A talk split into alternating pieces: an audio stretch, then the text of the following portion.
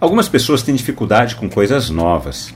Mudanças não são bem-vindas para elas porque exigem transformação. Dentre as desculpas mais utilizadas, uma frase é a que mais se destaca para quem não quer mudar. Nós sempre fizemos desse jeito. Vamos caminhar juntos? Como temos aprendido nessa nossa caminhada de fé, o Evangelho de Marcos relata que Jesus combateu o pecado em todas as suas manifestações. De acordo com a Bíblia, o pecado é uma força estranha e violenta que insiste em afastar as pessoas de Deus, de si mesmas, dos outros e da criação. Uma das manifestações violentas do pecado se dá através da religião. A religião é uma invenção humana para tentar chegar a Deus.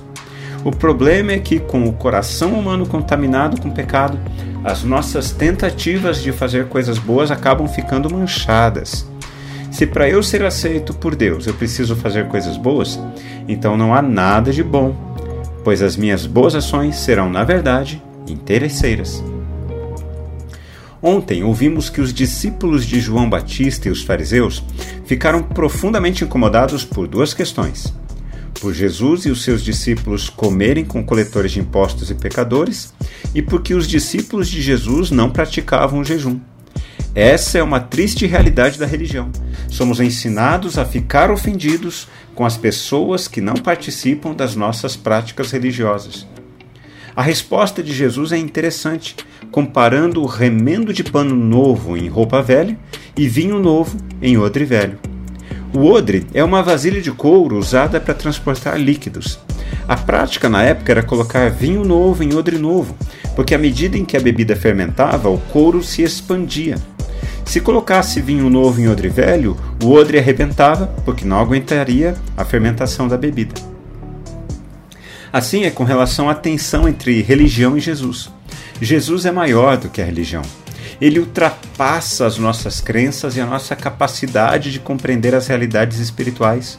Os nomes que damos aos deuses, aos anjos, às estruturas espirituais, às práticas religiosas são no máximo roupa velha e odre velho quando Jesus passa a fazer parte da nossa vida, vamos percebendo que as nossas práticas religiosas não são capazes de lidar com Jesus.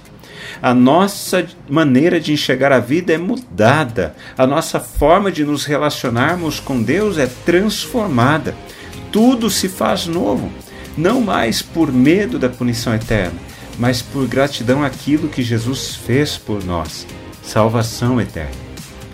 Quando refletimos na palavra de Deus, precisamos responder a ela. Eu quero orar por mim e por você.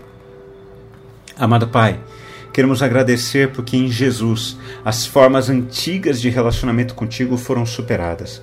Obrigado porque não há mais medo. Obrigado porque não há mais culpa.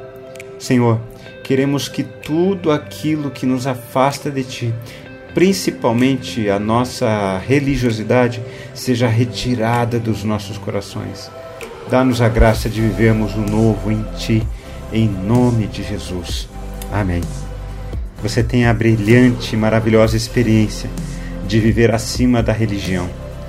Que Jesus faça parte da sua vida e transforme a sua maneira de se relacionar consigo mesmo e com os outros e principalmente com Deus.